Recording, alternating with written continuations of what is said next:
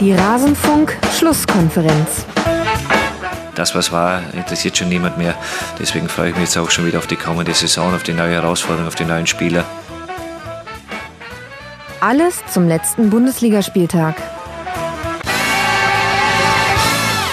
Das, was war, das ist nicht mehr. Zumindest das, was die letzte Saison betrifft. Aber auf diese Saison wollen wir natürlich ganz genau schauen. Und damit hallo und herzlich willkommen in der Rasenfunk-Schlusskonferenz in einer besonderen Ausgabe. Hier hört ihr genau den Teil, den wir zu Eintracht Frankfurt zu besprechen hatten. Ich spreche jeden Bundesligaspieltag mit zwei Gästen und alle Spiele kommen zur Sprache. Das hier ist jetzt dann der Teil zu Eintracht Frankfurt, wie schon gesagt. Und alle anderen Spiele findet ihr auf rasenfunk.de nach jedem Spieltag in der Rasenfunk-Schlusskonferenz. Jetzt wollen wir uns anhören, was hatten wir zu Eintracht Frankfurt zu verzapfen und bitte. Gucken wir an die Tabellenspitze und äh, damit äh, werden wir dann eben auch über Eintracht Frankfurt sprechen, die der nächste Gegner des ersten FC Köln sind, denn die sind angetreten im Topspiel dieses Spieltags äh, gegen die TSG aus Hoffenheim vor 8000 Zuschauern und die Eintracht dreht einen Rückstand nach einem wunderbaren Schlenzer, also der Rückstand geschah nach einem wunderbaren Schlenzer von Kramaric und gewinnt aber dann noch die Eintracht mit 2 zu 1 nach Toren von Kamada und Dost. Mara, was macht denn Eintracht Frankfurt so stark? Das würde jetzt ganz leicht über die Lippen gehen. Ja, klar.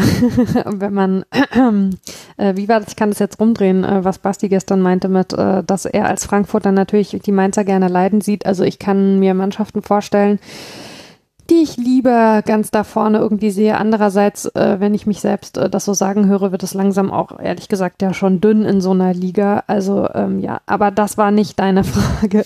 Ähm, ich finde äh, tatsächlich, ähm, dass Frankfurt äh, das aktuell also sehr, sehr stark macht. Ähm, ich habe das mit Verwunderung zur Kenntnis genommen, dass es ähm, nach der letzten Saison durchaus auch äh, Stimmen irgendwie gab, äh, die irgendwie so der Meinung waren, dass mit Hütter und Frankfurt Frankfurt würde irgendwie auf Dauer nicht so irgendwie eine super Lösung äh, darstellen. Ich weiß nicht, vielleicht ist da auch die Bubbel äh, von Eintracht-Anhängerschaft, in der ich mich bewege, irgendwie nicht so aussagekräftig. Das kann ich natürlich nicht sagen, aber also ich hatte das Gefühl, dass es durchaus äh, auch ähm, so Liebesentzug in Richtung Hütter irgendwie gab.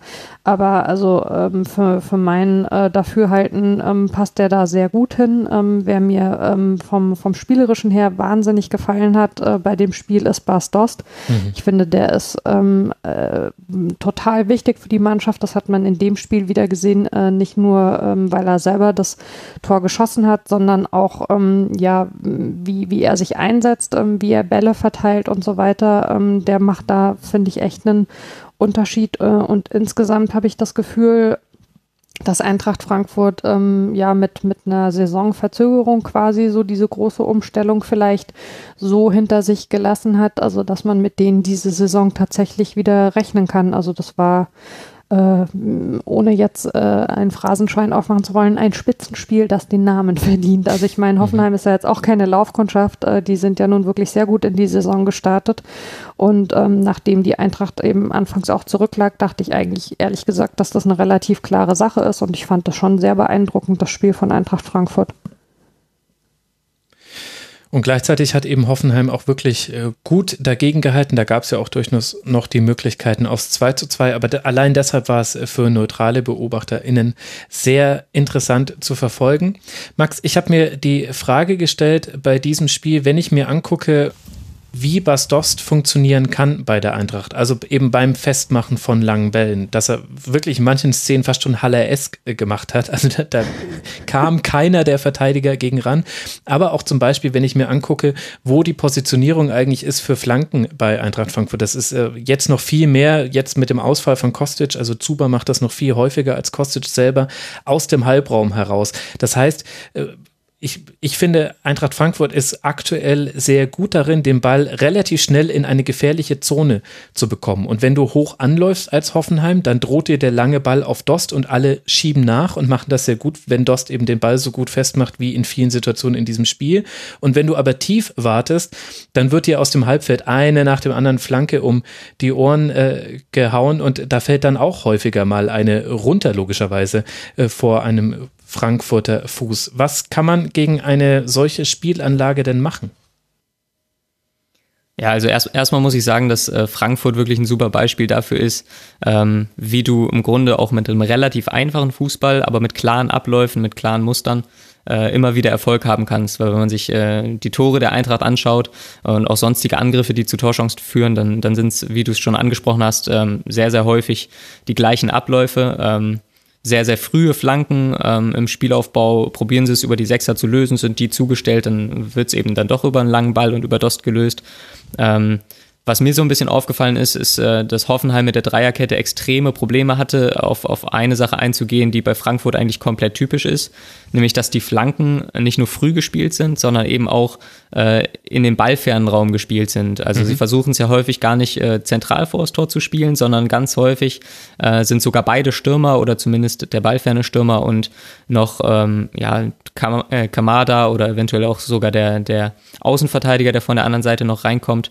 Ähm, die versuchen so ein bisschen die ballferne Seite zu überladen und dann kommt der Ball Richtung zweiten Pfosten, wo sie ganz häufig zwei gegen eins stehen. Mhm. Und da hatte Hoffenheim extreme Probleme, ähm, rechtzeitig mit den Außenverteidigern zurückzukommen und in eine Fünferkette zu fallen.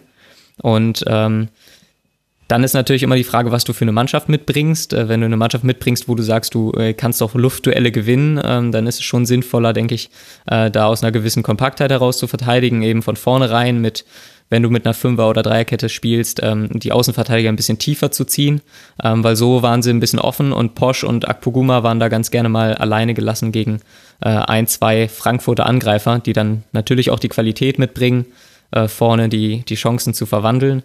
Und wenn ich mir die Aufstellung von Frankfurt äh, angucke, dann ist das schon faszinierend, wie viele Wechsel da seitdem Hütter da ist, ähm, stattgefunden haben. Und mhm. trotzdem ist es im Grunde noch der gleiche Fußball. ähm, insofern auch da, was die Transfers angeht, einfach ein, ein großes Lob an die Eintracht. Ich meine, da ist man natürlich auch ein bisschen bei dem Ansatz äh, der Kritik, die es im letzten Jahr an Hütter gab. Denn äh, man weiß, was man bekommt bei der Eintracht. Die Gegner wissen das aber auch. Und wenn das nicht so funktioniert, wie jetzt in, zum Beispiel in so einem Spiel jetzt gegen Hoffenheim oder auch wie beim Spiel bei Hertha auswärts, dann kann man das halt auch sehr einfach kritisieren, dass, dass eben die Angriffe sich immer ähneln und dass die Gegner sich sehr gut darauf einstellen und es keinen Plan B gibt. Das war so ein bisschen meiner Einschätzung nach der Kern der Kritik an Hütter in der schlechten Phase der letzten Saison. Du hast aber halt in diesem Spiel jetzt wieder beispielhaft gesehen, dass wenn die Eintracht ihren Plan umgesetzt bekommt, auch nach Rückstand, es einfach ein sehr unangenehmer Gegner ist. Und Hoffenheim hat sich ja auch darauf eingestellt. Also die Fünferkette hat mich ehrlich gesagt überrascht, weil im Aufbau brauchst du es eigentlich gegen Frankfurt nicht unbedingt, vor allem wenn du Grillic auf der Sechs hast, der sich ja auch gern mal fallen lässt. Also da kannst du eigentlich auch relativ entspannt aus einer Zweier plus eben dann abkippende Sechser, Dreier Reihe aufbauen gegen zwei anlaufende Frankfurter. Und ich hatte eben das Gefühl, die, die Dreierkette war eben da für mehr Präsenz im Strafraum. Dass eben die Kopfballduelle, die Frankfurt gewinnt, also 24 gewonnene Kopfballduelle Frankfurt, 10 gewonnene Kopfballduelle Hoffenheim, allein Silver und Dost jeweils vier gewonnene Kopfballduelle. Silver darf man da auch nicht komplett vergessen, nur weil er kleiner ist, dass du dann eben den zweiten Ball eben wenigstens festmachst. Und dann ist genau das passiert, was du gesagt hast. Ständig diese diagonalen Bälle hinter die Kette und auf dem langen Pfosten, also Ballfern, wie du es äh, taktisch korrekt genannt hast, gibt es eine Überzahl für Frankfurt. Ich habe das ehrlich gesagt auch gar nicht so wirklich verstanden, wie Hoffenheim das da in manchen Szenen gespielt hat. Und dann gehört aber zu diesem Spiel auch mit dazu, dass auch Hoffenheim sehr, sehr gute Möglichkeiten hatte und dass gerade die erste mhm. Halbzeit meiner Meinung nach eher an die TSG ging und da auch noch mehr Tore drin gewesen wären für Hoffenheim. Also äh, es gibt so zwei Perspektiven auf diese Partie. Aber das finde ich ja dann gerade eben auch spannend. Also hm. ich würde dir total zustimmen. Die erste Halbzeit ähm, hat mir Hoffenheim auch deutlich besser gefallen. Und ich meine natürlich, also muss man da, sind wir jetzt die Letzten, die sich da noch anschließen, auch Grammaric nochmal rausheben. Also weil das Tor, das der geschossen hat, das war schon auch echt Zucker. Aber ähm, umso beeindruckender finde ich es tatsächlich, ähm, wie Frankfurt die dann in der zweiten Hälfte unter Druck gesetzt und das Spiel eben an sich gezogen hat. Und dass da dann auch so wenig von Hoffenheim kam. Also da gab es auch immer mal wieder die Möglichkeit für Umschaltsituationen und die wurden dann aber unpräzise ausgespielt. Also da hat dann immer gar nicht immer der letzte Pass gefehlt. Das ist, war häufig schon ein Hoffenheimer Problem. So oft war es jetzt schon der vorletzte Pass. Also schon quasi der, der Ball, Ballgewinn und dann muss der erste Diagonalball mit der richtigen Passschärfe kommen und der war ganz oft unpräzise gespielt. Oder Rode und Ilsange haben es irgendwie geschafft, noch einen Fuß dazwischen zu bekommen. Die haben das auch wieder ganz gut gelöst, fand ich, auf ihren äh, Seiten. Also da hat es dann schon in den Ansätzen, ist es da manchmal schon versandet bei Hoffenheim. Was äh, kann man zur TSG noch sagen, was jetzt so generell den Start dieser Saison angeht? Max, die große Unbekannte ist ja so ein bisschen, wie geht Hoffenheim und auch äh, Sebastian Hoeneß als Trainer mit der Mehrfachbelastung um. Man hat jetzt eine Gruppe bekommen mit Roter Stern Belgrad, mit Gent und mit Liberec. Das sind die Gegner in der Europa League. Glaubst du, dass wir jetzt das, was wir gerade von Hoffenheim gesehen haben, über die nächsten Wochen hin erwarten können? Oder muss es da fast Anpassungen geben, wenn man sich den weiteren Kalender anguckt? Ähm, ja, man, man wird mit Sicherheit noch mehr rotieren, als man das jetzt zu Saisonstart getan hat.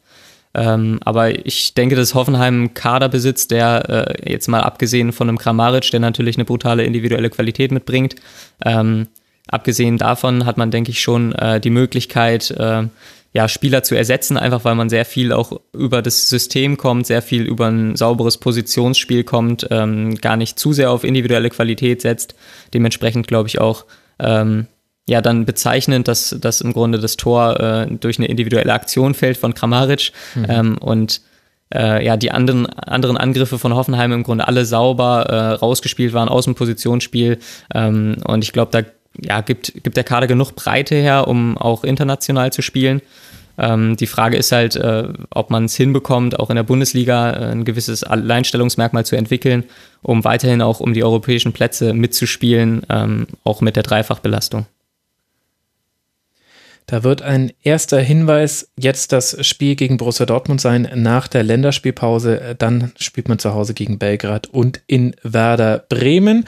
Für die Eintracht aus Frankfurt geht es, wie schon vorhin angesprochen, weiter in Köln und dann in München. Das sind die nächsten beiden Gegner der SGE und dann können wir sehr gespannt sein, auch was sich da vielleicht dann noch mit einem Armin Younes tut, der die Offensive nochmal verstärken wird. Ist ganz interessant, dass in diesem Segment, außer ich habe es einmal kurz genannt, der Name Philipp Kostic nicht gefallen ist. Das sagt schon viel über den positiven Zustand der Eintracht aus. Hätte man in der letzten Saison nicht erwartet, dass Kostic ausfällt und es zunächst erstmal kein Thema ist bei Spielen von Eintracht Frankfurt. Drei Partien haben wir noch, die wir noch besprechen wollen und die nächste betrifft ebenfalls einen Europa League Teilnehmer, nämlich Leverkusen.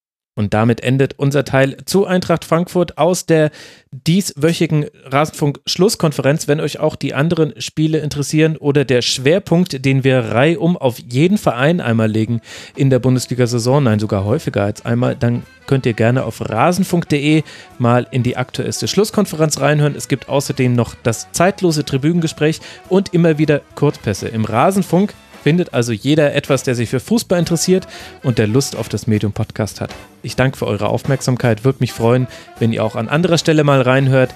Bis bald mal wieder hier im Rasenfunk. Macht's gut. Ciao.